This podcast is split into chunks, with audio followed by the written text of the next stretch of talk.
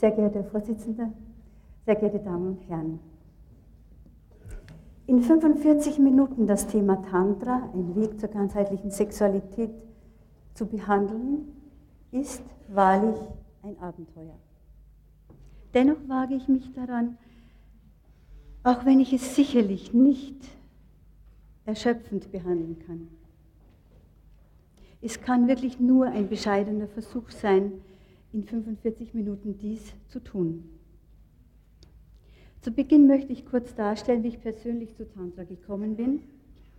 Der erste Auslöser war, dass ich so ungefähr mit meinem 30. Lebensjahr ähm, mehr und mehr unzufrieden wurde über meine eigene Sexualität. Und in den Tagen ist es ja manches Mal, in den Tagen ist es ja manches Mal ähm, erwähnt worden, wenn wir als Frauen, wenn ich als Frau hier stehe, ähm, wie weit offenbare ich mich dann vor diesen Leuten, die mir jetzt zuhören, wo ich in meiner Sexualität stehe. Also mit 30, heute bin ich um einige Jährchen älter, aber mit 30 war ich sehr, sehr unzufrieden mit meiner Sexualität. Und ich ging also auf die Suche. Das war der erste Auslöser. Der zweite war, dass ich 1991 bis 1992 die Projektleitung einer Breitbandforschung übernahm, deren Grundlage ein Jahrestraining in Ekstase und Liebe war, welches von Skydancing angeboten wird. Dieses Training in Ekstase und Liebe wurde von Margot Anand Naslednikow und Arman Schröter äh, entwickelt und für uns Europäer äh, ein, als eine Möglichkeit gegeben, mal uns mit Sexualität anders zu beschäftigen, als wir vielleicht bisher gewohnt waren. Dieses Training basiert auf tantrischem Gedankengut und ist in ein humanistisch-psychologisches und transpersonales Gruppenkonzept eingebaut. An dieser Stelle möchte ich mich ganz herzlich bei Professor Hindak Emmerich bedanken, Ordinarius für Psychiatrie, derzeit in Hannover, der mir mit seiner wissenschaftlichen Beratung stets hilfreich zur Seite stand. Ich habe ihn zwar jetzt noch nicht gesehen, aber ich habe gerade mit dem Herrn Dr. Seifer darüber gesprochen, dass es eine für mich als Frau völlig neue Erfahrung war, mit einem Mann, äh, der aus dieser äh, Tradition von westlicher Wissenschaft herkommt, so ein Projekt mit Tantra, wo immer wieder die Moral hintergefragt wurde, die Stabilität, die ja, alles, was zu meinem Frausein dazugehört, wie ich mit diesem Mann eine wissenschaftliche Arbeit ähm, entwickeln konnte, das war wirklich unglaublich und dafür danke ich ihm persönlich ganz herzlich. Die Ergebnisse meiner Forschung haben die Annahme bestätigt, dass Tantra einen ganzheitlichen Effekt im Bereich der Sexualität bewirken kann. Nachdem aufgrund der 45 Minuten es nicht sein kann, dass ich die Forschung darstelle, habe ich äh, ganz schnell noch meinen Mann gebeten, Kopien zu ziehen von der Kurzfassung, die ich gemacht habe. Und wer Interesse hat, kann sie dann am Stand von der Firma Spatz erwerben. Doch zunächst der Reihe nach. Die Themenvorgabe Sexualität als eine der zentralen menschlichen Ausdrucksweisen ganzheitlich anzugehen, bedarf vorab kurzer Erläuterungen. In der modernen Technik hat sich ein mechanistisches Weltbild bisher sehr bewährt. Es liegt nahe, Lebenserscheinungen so zu erforschen, dass einzelne Teile eines Ganzen näher untersucht werden, um sie anschließend wieder zusammenzusetzen. Jedoch, objektiv gemessene Erscheinungen können dann trotzdem nicht eindeutig in ihrer Gesamtheit definiert werden. Bei meiner Literaturrecherche war es für mich interessant festzustellen, dass es trotz einer fast unüberschaubaren Flut von Ergebnissen wissenschaftlicher Forschungen im Bereich der Sexualität immer wieder deutlich wird, dass im Zusammenhang mit Sexualität noch etwas, was auch immer, mehr vermutet wird. Manchmal wird es mit Begriffen wie Liebe, Hingabe, aber auch manchmal mit, man braucht halt eine gute Partnerbeziehung, was auch immer das dann ist definiert, äh, ohne das näher zu definieren, wurde es so beschrieben. So haben sich in mir dann langsam zwei Fragen ähm, äh, in mir gestellt. Die eine Frage war, hilft hier also die ganzheitliche Sicht, um fehlende Faktoren der Sexualitätsforschung zu ergänzen? Die zweite Frage, muss man Sexualität überhaupt ganzheitlich angehen? Ich antworte auf beide Fragen mit Ja. Die Unzufriedenheit mit der Sexualität wächst trotz abnehmender repressiver Verhältnisse, trotz sexueller Freizügigkeit, Genusssucht und so weiter, bringt sie dem Menschen doch nicht das ersehnte Glück, wonach der Mensch sich eigentlich sehnt.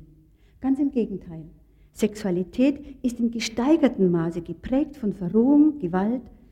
Sexualität verliert mehr und mehr an zwischenmenschlicher Beziehungsqualität. Statt Sinnerfüllung hinterlässt sie Sinnlehre. Der Mensch erlebt durch Sexualität kaum mehr das, was er aber eigentlich erfahren könnte, nämlich Selbstwertgefühl, Liebe, Vitalität, Ich-Kraft, Freude, Geborgenheit, Autonomie. Und gerade diese sind doch Grundvoraussetzungen, um eigenverantwortliche Übernahme des Lebens für die Gesundheit zu bekommen, für das Erreichen von Arbeits-, Beziehungs- und Liebesfähigkeit. Als ich nun vor einigen Jahren auf der Suche nach einer Definition von Gesundheit war, hat es mich sehr erstaunt, wie ganzheitlich die Weltgesundheitsorganisation den Begriff Gesundheit eigentlich sieht. Sie sagt, ein Mensch ist gesund, wenn er körperliches, geistiges, soziales und spirituelles Wohlbefinden hat.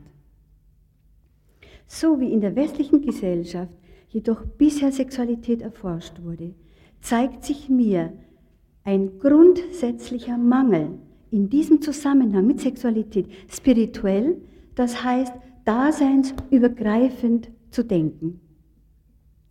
Es könnte natürlich sein, dass eine individuelle und kollektive Abwehr gegen eine ganzheitliche Sicht im Sinne einer Kompromissbildung besteht, um überhaupt überleben zu können. Vor diesem Hintergrund wird es zwar dann verständlich, dass unsere Gesellschaft kollektiv eine emanzipatorische Einstellung zur Sexualität abwehrt, aber leider verhindert sie damit auch, dass Sexualität in einer ganzheitlichen, sinnerfüllenden Weise erlernbar und erfahrbar wird. So kommt ein Wort von Viktor von Weizsäcker.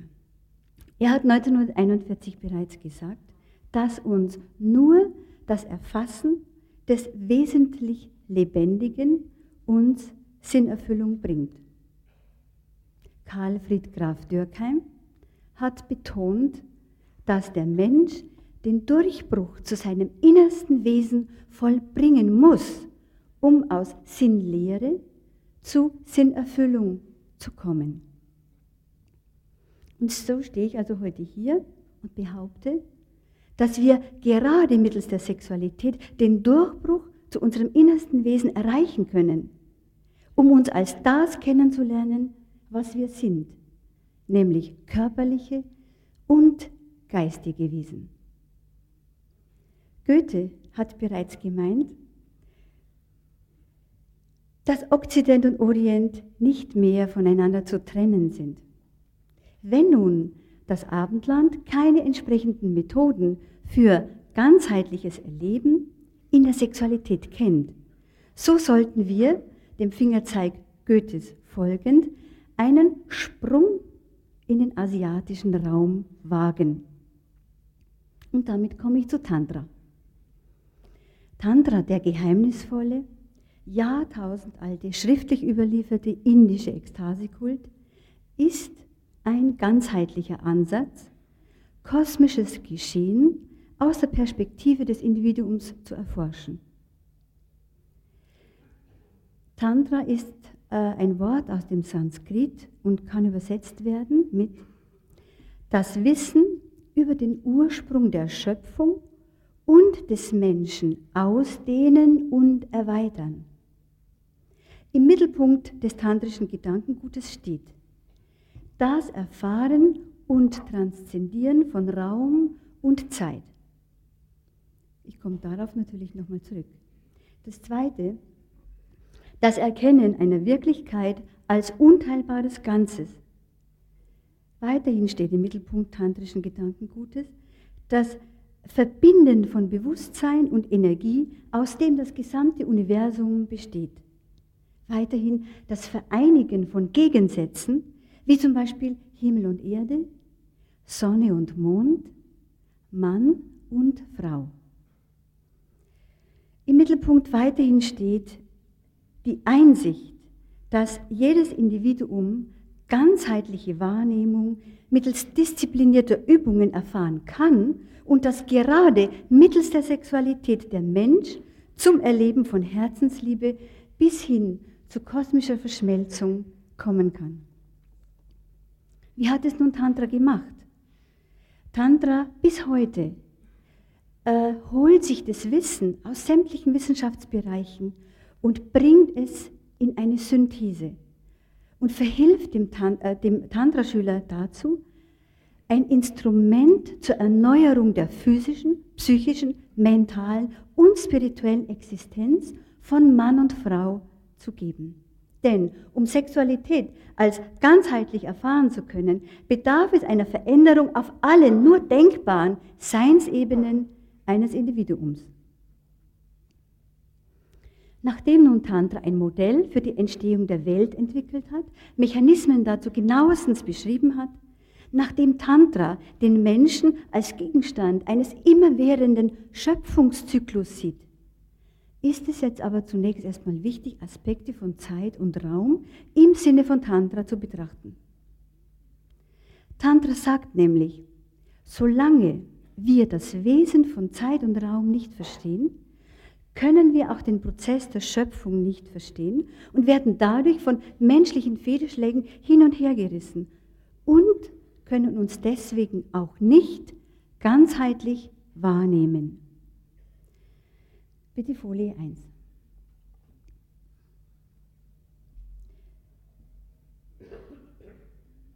Sie sehen hier eine, äh, eine Darstellung, ein Ungeheuer, welches die Zeit, den Raum und die Fruchtbarkeit symbolisiert. Ich habe diese Folie aus dem Buch von Philipp Rawson, Tantra, der indische Kult der Ekstase. Ich habe Ihnen ja zu Beginn eine Literaturliste aushändigen lassen. Die Damen waren so nett, das für mich zu tun. Und äh, Sie finden ganz viel Literatur natürlich darauf, aber auch Philipp Rosen ist genannt. Tantra betrachtet die Vergangenheit als einen sogenannten Schwanz von Ereignissen und Dingen, die quasi aus einem Maul der Gegenwart hervorgespuckt werden. Die indische Mythologie stellt dies als ein Ungeheuer dar und deswegen Maul, ist also nicht so ein kleines süßes Mündchen, sondern wirklich was Ungeheuerliches und ein Ungeheuer, das Zeit, Raum und Fruchtbarkeit symbolisiert. Und zwar sowohl auf der universalen als auch auf der individuellen Ebene. Wenn sich nun ein Individuum, sagt Tantra, in das offene Maul dieses Ungeheuers stellt und von dort aus nach außen sieht, dann sieht es die Dinge, die mehr oder weniger weit von ihm selbst entfernt sind, aber es sieht sich selbst auch an der Gestaltung der Vergangenheit beteiligt. Gleichzeitig natürlich wird er damit der Gestalter der Gegenwart und der Vergangenheit. Tantra veranlasst nun ein Individuum dazu, sich zu dem Ungeheuer umzuwenden, um dadurch die Realität durch sich und mit sich erfahrbar zu machen. Das heißt, dass ein Individuum sich eines scheinbar unausweichlichen Gesetzes von Ursache und Wirkung mittels eigener Handlungen bewusst wird und diese Handlungen gegenüber achtsam wird. So wie Tantra, ähm, bitte nächste Folie, so wie Tantra den Zeitaspekt auf individueller und universaler Ebene symbolisch mit einem Ungeheuer darstellt, wie Sie es oben nochmal von vorne sehen. Also es ist symbolisch gesehen ungeheuerlich, sich diesen Prozess äh, sich in diesen Prozess einzulassen. Äh, in ein Gegenwartswesen zu, ähm, hineinzugehen, ein Gegenwartswesen zu werden. Aber so wie Tantra den Zeitaspekt also darstellt mittels eines Ungeheuers, stellt Tantra auch unzählige andere Bilder dar, äh, mittels denen einem Tantra-Schüler vielfältige Aspekte des äußeren Daseins und transzendenten Seins nähergebracht werden. Unterhalb dieses Ungeheuers sehen Sie das bedeutendste tantrische Diagramm, sogenanntes Sri Yantra, welches dem Tantra-Schüler in der Meditation dazu dient, Zeit, Raum und den kosmischen, kosmischen Schöpfungsakt zu beobachten. Yantra, auch ein Sanskritwort, heißt eine Essenz zu bewahren, um sich gleichzeitig wieder von ihr zu befreien.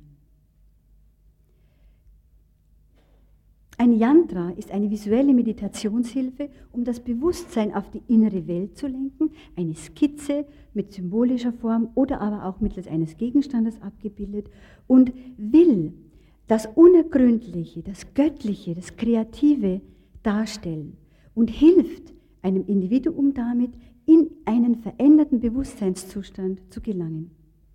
Wie bei allen anderen Yantras auch, ist natürlich dieses Sri Yantra auch so zu sehen, dass das äußere Quadrat nach kosmologischer Ordnung ausgerichtet ist.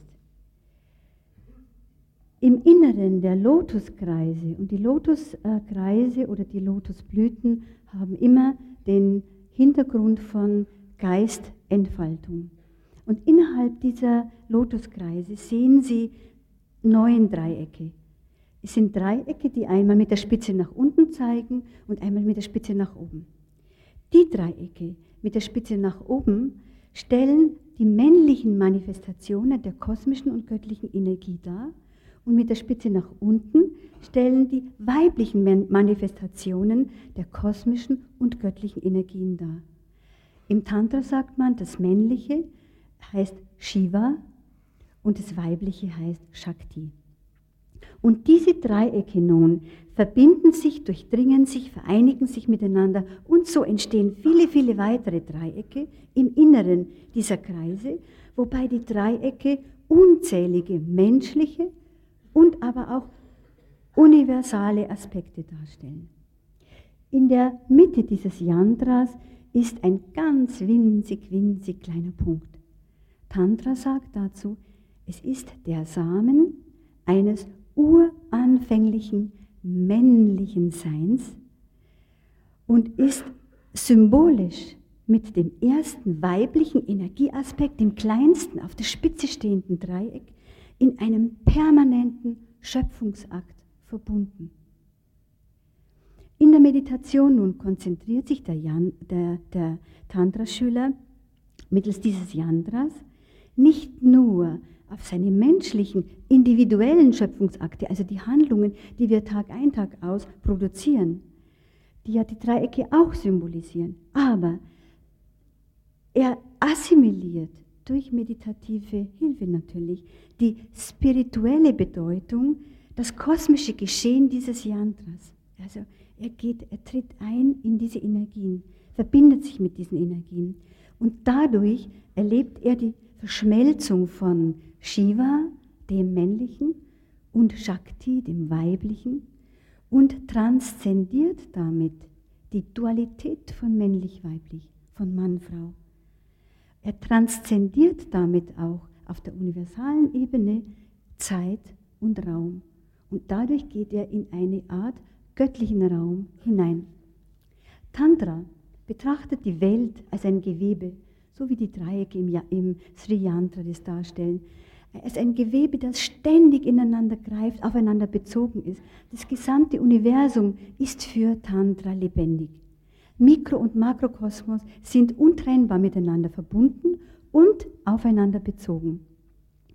Die hinduistisch-tantrische Uridee geht nun davon aus, dass sämtliche Erscheinungen unseres Lebens, gute wie schlechte, aus einem permanent stattfindenden Schöpfungsakt zwischen dem universalen Vater Shiva und der universalen Mutter Shakti entstehen. Shiva, das statische Prinzip, geistige Kraft, ist untrennbar mit Shakti, die aktiv bewegende, Shakti die Quelle der Lust und Kreativität verbunden. Und vor allen Dingen, was Shakti noch ist, es ist symbolisch der Weg zur Transzendenz.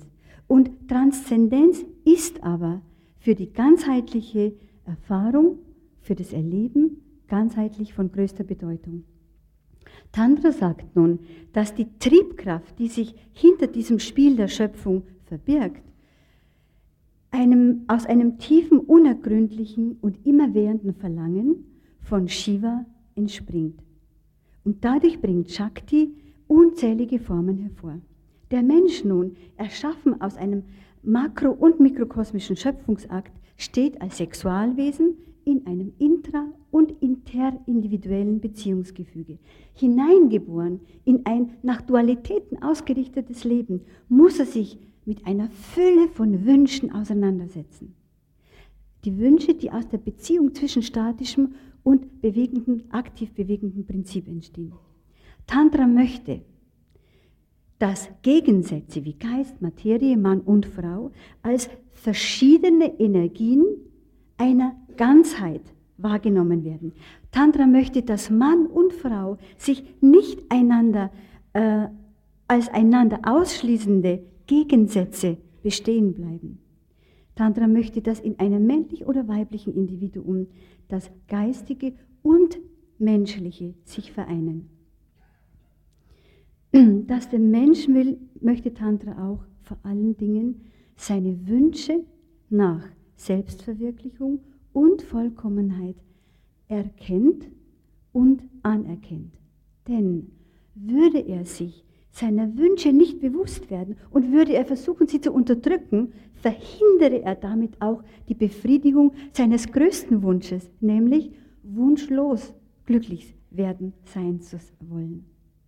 Im Zentrum tantrischer Wissenschaft steht nun, dass der Mensch gerade mittels der Sexualität zu einer Erfahrung von kosmischer Verschmelzung, von Gefühlen von Glückseligkeit bis hin zu einem Gefühl allumfassender Liebe gelangen kann.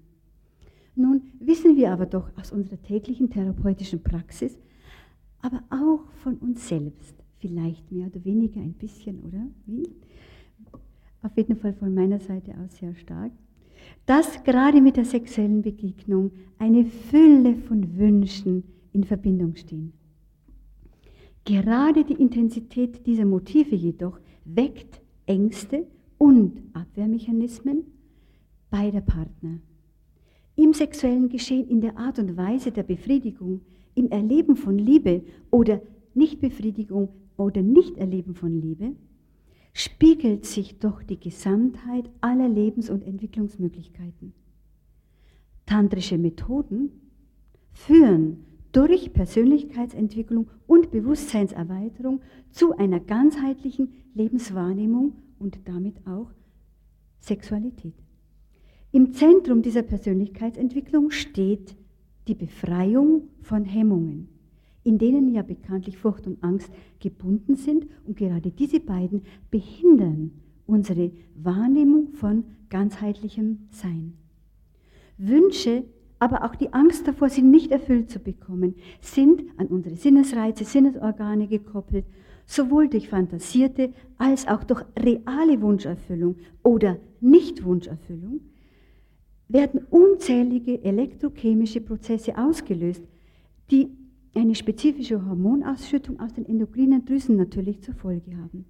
Jegliche Art von Wunschunterdrückung jedoch stört die Körperchemie mit der Folge, dass innere Empfindungen verzerrt wahrgenommen werden, bis hin, dass Krankheiten entstehen können.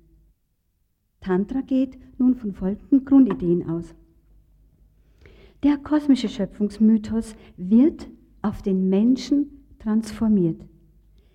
Dabei wirkt sich das große Verlangen von Shiva auf sechs psychische Zentren, die Chakras, aus. Bitte nächste Folie.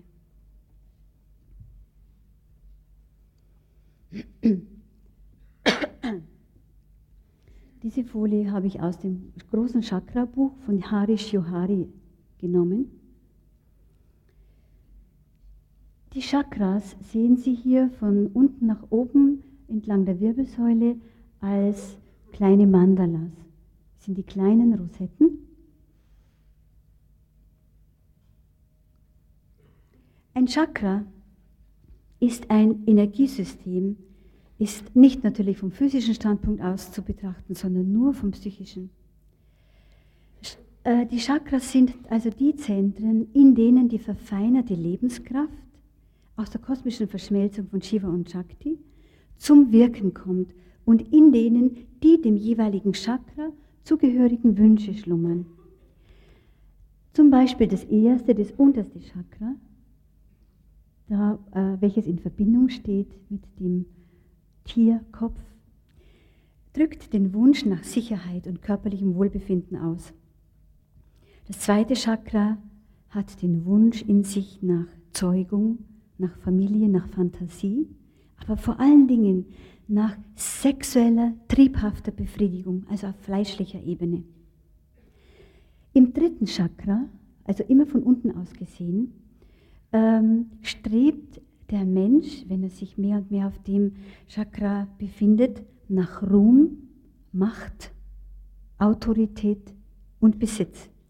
Das vierte Chakra im Wundaspekt also strebt nach Liebe, Hingabe, nach Mitgefühl, nach Dienen, Teilen, Mitteilen. Im fünften Chakra sitzt der Wunsch nach Wissen, wobei das Wissen nicht das intellektuelle Wissen ist, sondern im fünften Chakra möchte die geistige Entfaltung äh, in uns wahrnehmen, was wir in den unteren vier Chakren erarbeitet haben. Und im sechsten Chakra, welches zwischen den äh, Augenbrauen in der Mitte der Stirne sitzt, herrscht das Streben nach Selbstverwirklichung und Erleuchtung. Je mehr wir Menschen es nun gewohnt sind, unsere Wünsche, unsere Liebe für etwas in der Außenprojektion ausleben zu wollen, je mehr wir Erfüllung auf dem Niveau der Instinkte suchen, desto mehr endet diese Art der Befriedigung in Unzufriedenheit, Angst, Leere, Einsamkeit, Selbstsucht und so weiter. Ein zentraler Gedanke von Tantra ist, dass Wünsche ja nicht aus dem individuellen Bewusstsein entstehen, sondern in Beziehung stehen mit den sechs Chakras und damit in Beziehung stehen mit dem kosmischen Geschehen und damit mit dem Wunsch nach Verschmelzung dualer Aspekte in uns. Dinge, Situationen, Wünsche, Begierden können aber immer nur von demjenigen Chakra-Stand, Chakra-Standpunkt aus betrachtet, verstanden werden, indem man sich zu dem jeweiligen Zeitpunkt am wohlsten fühlt oder wo man sich in der psychischen Entwicklung befindet. Um das Bewusstsein eines Individuums auf eine höhere Stufe anzuheben, müssen Energien in den Chakras natürlich auch auf jeweils nächsthöhere Ebenen transformiert werden. Nach tantrischen Vorstellungen werden fünf Elementen den einzelnen Chakras zugeordnet. Als Beispiel will ich Ihnen Folgendes sagen. Das Element Erde wird dem untersten Chakra, das Element Wasser dem zweiten von unten gesehen Chakra zugeordnet. Solange die Aspekte und damit die entsprechenden Energien der jeweiligen Elemente in diesen Chakras nun fest starr bleiben, zäh fließend, wird der Mensch sich vor allem darum bemühen, sich abzusichern, eher selbstbezogenes körperliches Wohlbefinden anzustreben. Seine Beziehung zur Musik zum Beispiel wird eher dumpf oder grob sein, seine Beziehung zur Atmung eher unbewusst mechanisch. Seine Sexualität bleibt, ohne moralisch zu, zu werden, eher im Bereich von triebhafter Abfuhr, im Bereich vergnüglicher Suche nach projizierter sexueller Wunscherfüllung. Ein Individuum, welches im nicht verfeinerten Wunschaspekt im dritten Chakra, dem Solarplexus, befindet, wird Sexualität auf der Ebene eines eher zwischenmenschlichen Machtkampfes ausleben oder einer konsumorientierten Haltung folgen. Eher wird dieses Individuum dann auf egoistische Rechte versuchen zu beharren, eigene Liebesforderungen durchzusetzen. Bei Individuen mit nicht transformierten Wunschaspekten im vierten Chakra werden Aspekte des Teilens, der Herzensliebe, der Hingabe eher auf Abwehr oder Angst stoßen. Gerade jene fraglos wichtigsten Aspekte der Sexualität können dann von einem Individuum auf einer solchen Entwicklungsstufe nicht oder kaum oder zu wenig geleistet werden. Die Methoden im Tantra geben nun vielfältige Instrumente einem äh, Tantra-Schüler in die Hand, um durch Transzendierung starrer physischer, psychischer Aspekte derartige Negativwirkungen zu beseitigen. Um dies zu verstehen, gehe ich kurz auf die tantrische Physiologie und Psychologie noch ein. Das feine Nervengeflecht des sympathischen und parasympathischen Nervensystems und der sogenannte Subtilkörper verbinden den gesamten Körper mit Gehirnregionen und dem Hirnstamm. Der Subtilkörper setzt sich aus dem vorher beschriebenen Chakrasystem zusammen, als zweites aus dem sogenannten Nadi-System, welches aus unzähligen Kanälen besteht, in denen Lebensenergie in Form von Atem fließt. Darum ist Atmung in den Tantra-Übungen so extrem wichtig. Als drittes besteht dieser Subtilkörper aus der sogenannten Kundalini-Energie. Die Kundalini, die als quasi nicht erweckte Shakti-Energie, als eingerollte Schlange am unteren Ende an der Basis der Wirbelsäule symbolisch dargestellt wird. Ich habe dazu kein Foto, aber äh, keine Folie, aber ich glaube, jeder kann sich und weiß auch, was es bedeutet im Tantra, was diese Schlange ist. Der äh, Mund, das Maul der Schlange äh, geht ja von oben drüber auf das, was Tantra den Lingam, den Phallus nennt und die Öffnung des Phallus von Lingam also so lange zuhält, bis Shiva das Verlangen nach Shakti kriegt, sodass die Schlange, die Bewegung, die Kundalini dann nach oben steigen kann. Aber wie macht sie das? Was passiert denn da eigentlich? Die Nadis, also diese Kanäle, von denen sind drei ganz besonders wichtig und sind für die Erreichung ganzheitlicher Sexualität von großer Bedeutung. Drei Ströme. Der eine heißt Feuerstrom und geht in der Mitte durch, äh, äh, beginnt an der Basis der Wirbelsäule und geht in der Mitte hoch nach ganz oben, da wo der sogenannte tausendblättrige Lotus oben über dem Kopf dargestellt ist. Ähm, neben diesem Feuerstrom sind noch zwei weitere auf der linken Seite beginnt der Mondstrom, der Mond, der symbolisch Shakti-Energien-Aspekte darstellt. Ausatmen bedeutet das Loslassen. Und auf der rechten Seite äh, beginnt an der Basis der Wirbelsäule Pingala heißt dieser Strom der Sonnenstrom, steht symbolisch für die männlichen, für die Shiva-Aspekte, steht für Einatmen, Anhalten, Anspannen. Was passiert nun mit diesen Strömen? Indem Tantra ein vielfältiges Übungsprogramm über Atem, Stimme und Bewegung sich ausgearbeitet hat, wird die Energie, die im Körper ja sitzt und die so leise vor sich hinfließt, extremst aktiviert. Und dadurch wird die ähm, durch Atemstimme und Bewegung die, der Mondstrom und der Sonnenstrom aktiviert. Und indem diese, vor allen Dingen die sexuelle Betätigung aktiviert wird, an der untersten, am untersten, an den untersten beiden Chakren, wird eine, die Kundalini aktiviert und dadurch der Strom in der Mitte von unten nach oben mehr und mehr gelenkt. Und gerade eben zu, äh, als Mittel zur Aktivierung bedient sich Tantra der sexuellen Energie, da der Akt der geschlechtlichen Liebe die intensivste Form körperlichen Erlebens darstellt, aber gleichzeitig zur Transzendierung menschlicher Bedingungen führt. Denn durch diese Aktivierung wird jedes Chakra auf eine andere Energieebene angehoben und dadurch kommt es zu einer Veredelung der Wünsche, der Wunschaspekte in uns. Wichtig ist dabei aber, dass ein Tantra-Schüler lernt die sexuelle Energie und wenn ich sexuelle Energie, äh, Aktivität nenne, dann meine ich nicht damit unbedingt den Koitus. Es ist was Wunderbares, einen Mann für mich als Frau zu haben, mit dem ich das leben könnte oder kann, aber es muss nicht sein. Ich kann die sexuelle Energie weil ich das Männliche und das Weibliche in mir habe. Und sie als Mann auch das Männliche und Weibliche in sich, können wir allein durch dieses tantrische Übungsprogramm die sexuelle Energie in uns aktivieren und behalten. Und das ist der entscheidendste Prozess überhaupt, dass wir nicht wie üblicherweise die sexuelle Energie durch Ejakulation oder durch das Explodieren lassen eines Orgasmus weggeben, wegfließen lassen, sondern dass wir es in unserem Innersten behalten, um es uns äh, selbst dienlich zu machen, um mehr und mehr ganzheitlich erleben zu können.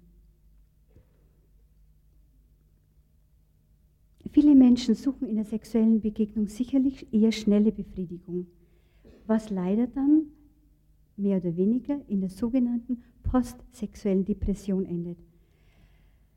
Ein Tantriker sagt dazu, dass ein Individuum durch diese Aktivitäten aber eher vor der Liebe, die er eigentlich fühlen könnte, wegrennt, die er spüren könnte also.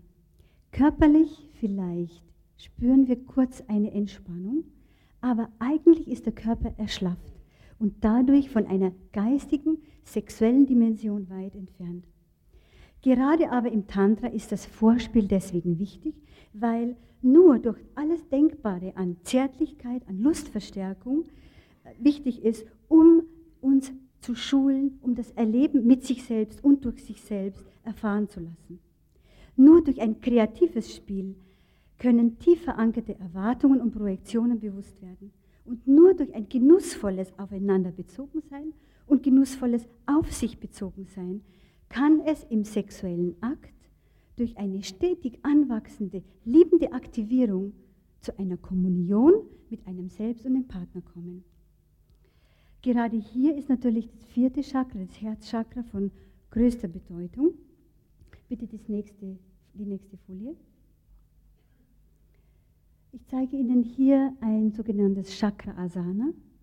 Chakra Asana repräsentiert dialektische Prinzipien von Mann und Frau, von männlich und weiblich. Und indem wir darauf meditieren, erlangen wir eine existenzielle Bewusstheit von Einheit. Was für uns Europäer so schwer zu verstehen ist. Äh, wir fragen immer, sollen wir das wirklich erreichen, um dann uns toll, äh, einen tollen Orgasmus zu haben? So ist es nicht. Es kann natürlich auch sein, wer will, kann. Aber es dient eigentlich dazu, in der Meditation immer wieder uns auf die Vereinigung der Gegensätze hinzuweisen. Und indem wir ganz gleich in welchem Chakra oder was wir äh, in der Meditation in uns hineinnehmen, wenn wir diese Chakra-Asana äh, meditieren und uns assimilieren mit diesen Aspekten, dann verstehen wir, was Ganzheitlichkeit mit Sexualität, Ganzheitlichkeit im Erleben von Mann und Frau bedeutet. Für das Weiterschreiten bis hin zur Glückseligkeit muss das ästhetische Empfinden für Sinnlichkeit in all ihren Spielarten geübt werden. Durch sinnliche Wahrnehmung von Mitgefühl, von tiefer Liebe für das Sein des anderen und das Verständnis gleichzeitig für sich selbst auch, können Projektionen und verzerrte Objektimagines ausgeschaltet werden. Gerade in diesem Punkt sind Ergebnisse meiner Forschung besonders interessant, da durch die Erarbeitung der Herzensliebe in tantrischen Ritualen und Übungen sexuelle und psychosexuelle Traumatisierungen zwar zunächst verstärkt, aber im Laufe der Übungen aufgelöst und damit geheilt werden konnten. Auf der rein physischen Ebene kann die sexuelle Kommunion, so wie ich sie gerade beschrieben habe, zum Teil zu sehr aufregenden Erscheinungen kommen. Es kann ein Zittern, ein Beben, ein Wellen, stromartiges Beben durch den Körper wahrnehmbar sein, so als ob die Zellen anfangen zu tanzen und sich dann natürlich Gefühle von Grenzauflösung einstellen können, nicht müssen. Ähm, aber dass dann natürlich der sexuelle Akt ein mehr und mehr ganzheitlicher wird, vielleicht können Sie das nachvollziehen, rein mal so vom Gedanken her. Durch die Aufhebung der existenziellen Dualität kommt ein Individuum nun zu der Erfahrung, später, wann auch immer, zur kosmischen Verschmelzung und damit zu einem mehr und mehr Erleben von Ganzheit.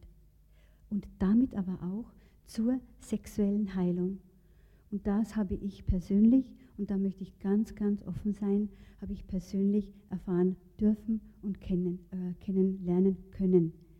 Und dafür danke ich Margot, Aman und Eva auch, Evas Tau.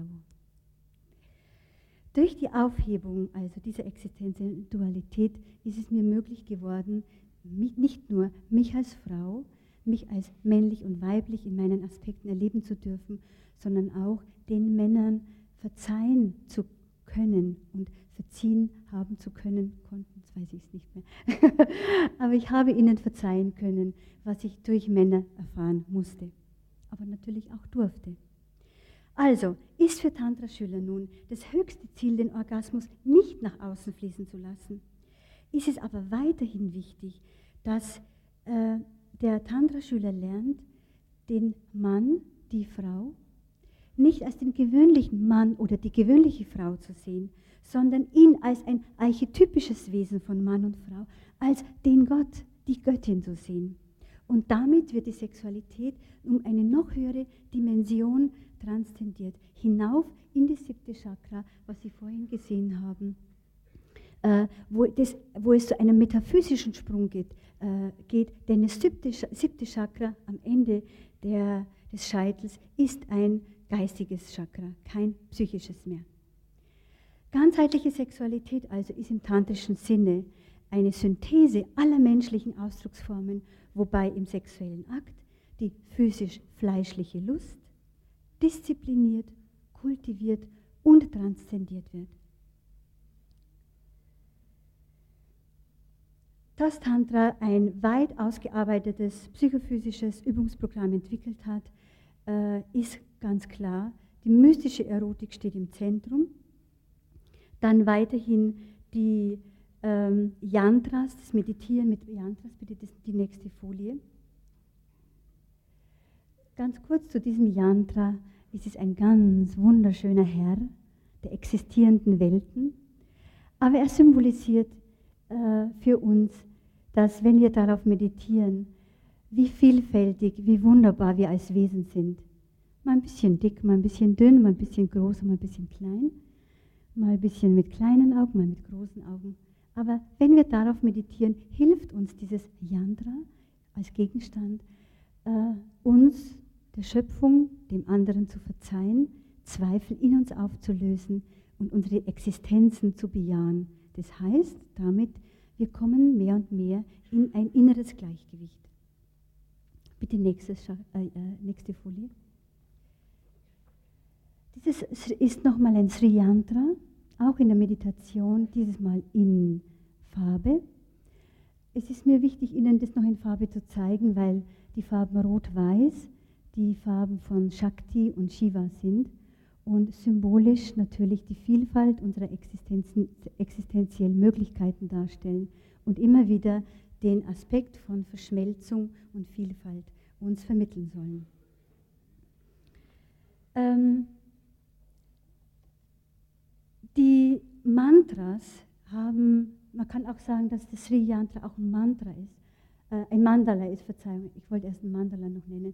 Ein Mandala, was ich Ihnen hier mitgebracht habe, was Sie auf der, ähm, äh, was Sie hier als blau, was Sie hier sehen. Äh, ein Mandala ist ein, ist symbolisiert für uns absolut das Universum. Ein Mandala soll uns helfen, Beziehung zu dem, was die Erde und die Welt darstellt und wo wir selbst im Zentrum, im Innersten Mandal, dieses Mandalas, Sie können gerne, wenn Sie wollen, später das anschauen, können Sie die Vereinigung von Shakti und Shiva sehen. Und über dem gesamten Universum äh, ist dargestellt Gott Shiva und Gott Shakti in, in ihrer jeweils seligen kosmischen Verschmelzung.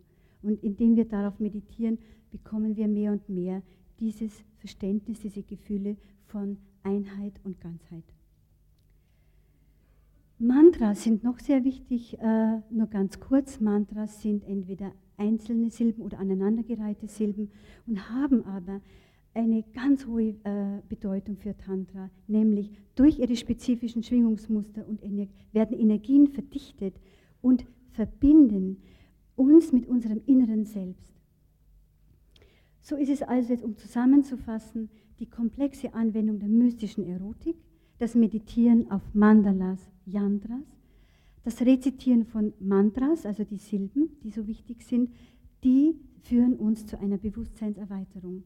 Mag dies jetzt vielleicht fremd klingen für uns Europäer, vielleicht gerade auch mit der mystischen Erotik, dass wir noch gar keinen Zugang haben. Wie sollen wir als Individuen, wenn ich jetzt nach Hause gehe, das erreichen? Aber Tantra ist eine Möglichkeit, um das zu üben.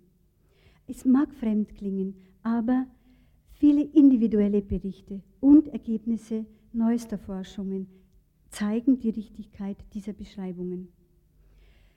Es ist auch so, dass Tantra-Schüler, wenn, wenn wir, wie auch immer, noch nicht die höchsten Stufen erreicht haben, wir natürlich auch jeden Schritt, jede Handlung als Ziel, als Erweiterung, als eine Veränderung wahrnehmen. Es ist nicht gleich, und man könnte vor Neid erblassen, wenn das so wäre, es ist nicht so, dass wir nur, wenn wir Tantra-Meister oder Meisterin wären, wir diese Dinge erfahren können. In der Gruppe und ich selbst auch habe es erlebt, jede Stufe bringt etwas mit sich. Und für mich war es auf der einen Seite das Befreien von Leid, das Durchgehen durch Leid, aber auch das Beschenktwerden von wirklich Liebe, Hingabe, Verständnis für den anderen und für mich selbst. Wer aber den tantrischen Weg beschritten hat, vermag mehr und mehr Verantwortung und Kreativität für sein Leben übernehmen, vermag sinnerfüllte Beziehungen und Partnerschaften eingehen. Dass das Interesse für Tantra mehr und mehr wächst, ich glaube, es ist Ihnen genauso bekannt wie mir. Aber vielleicht auch besteht dadurch die Gefahr einer Verwässerung, einer Verflachung des Wesentlichen von Tantra. Tantra-Schüler sind auch oft dem Vorwurf ausgesetzt, dass sie ihre Religion, wobei Tantra keine Religion ist, sondern eine Wissenschaft für sich, dass sie also quasi ihre Religion als Deckmantel benutzen würden für sexuelle Begierden oder Liederlichkeit. Aber Tantra ist richtig verstanden kein erotischer Geheimkult im Sinne eines Spielplatzes für Sexbesessene, sondern Tantra ist etwas, wo wir durch genau diszipliniert, rituell vorgeschriebene Übungen mit uns selbst uns konfrontieren können und damit mit etwas viel Besserem als dem ganz, sagen wir mal, vergnüglichen Sex ähm, beschenkt werden. Tantra versteht sich als eine Erfahrungswissenschaft und gibt einem Individuum Methoden an die Hand, mit deren Hilfe es sein Menschsein ganzheitlich erfahren kann. Wer sich jetzt auf dieses Experiment einlässt, und damit komme ich zum Schluss, wird als männlicher Tantriker in einer Frau nicht mehr ein Sexualobjekt sehen, sondern sie in ihren zugrunde liegenden weiblichen Aspekten ehren und würdigen. Denn täte er dies nicht, würde er sich selbst den Atem zum Leben abschneiden, da er dann niemals zu der Erfahrung seiner ihm inneliegenden kosmischen Energie, zur kosmischen Verschmelzung mit dem weiblichen Aspekt in sich selbst käme. Eine Tantrikerin wird sich als eine wahre Frau zeigen, die es wagt, sich gegen eine männliche Dominanz zu wehren, die es wagt, die Tiefen ihres Wesens zu ergründen und die es wagt, für das Leben mutig einzutreten. Denn täte sie dies nicht, würde auch sie sich den Atem zum Leben abschneiden, da sie dann weder mit ihrem eigenen weiblichen schöpferischen Prinzip in Kontakt käme, noch zur kosmischen Verschmelzung mit dem göttlichen männlichen Aspekt in sich selbst. Der Mann wird als eine göttliche Kraft gesehen und nicht auf sein Geschlecht beschränkt und die Frau wird als eine kosmische Vermittlerin gesehen. Und damit ist auch sie nicht auf ihr Geschlecht beschränkt. Und das meine ich, ist ein insgesamt ganz erfreuliches Ergebnis. Ich danke Ihnen und verzeihen Sie für das Überziehen.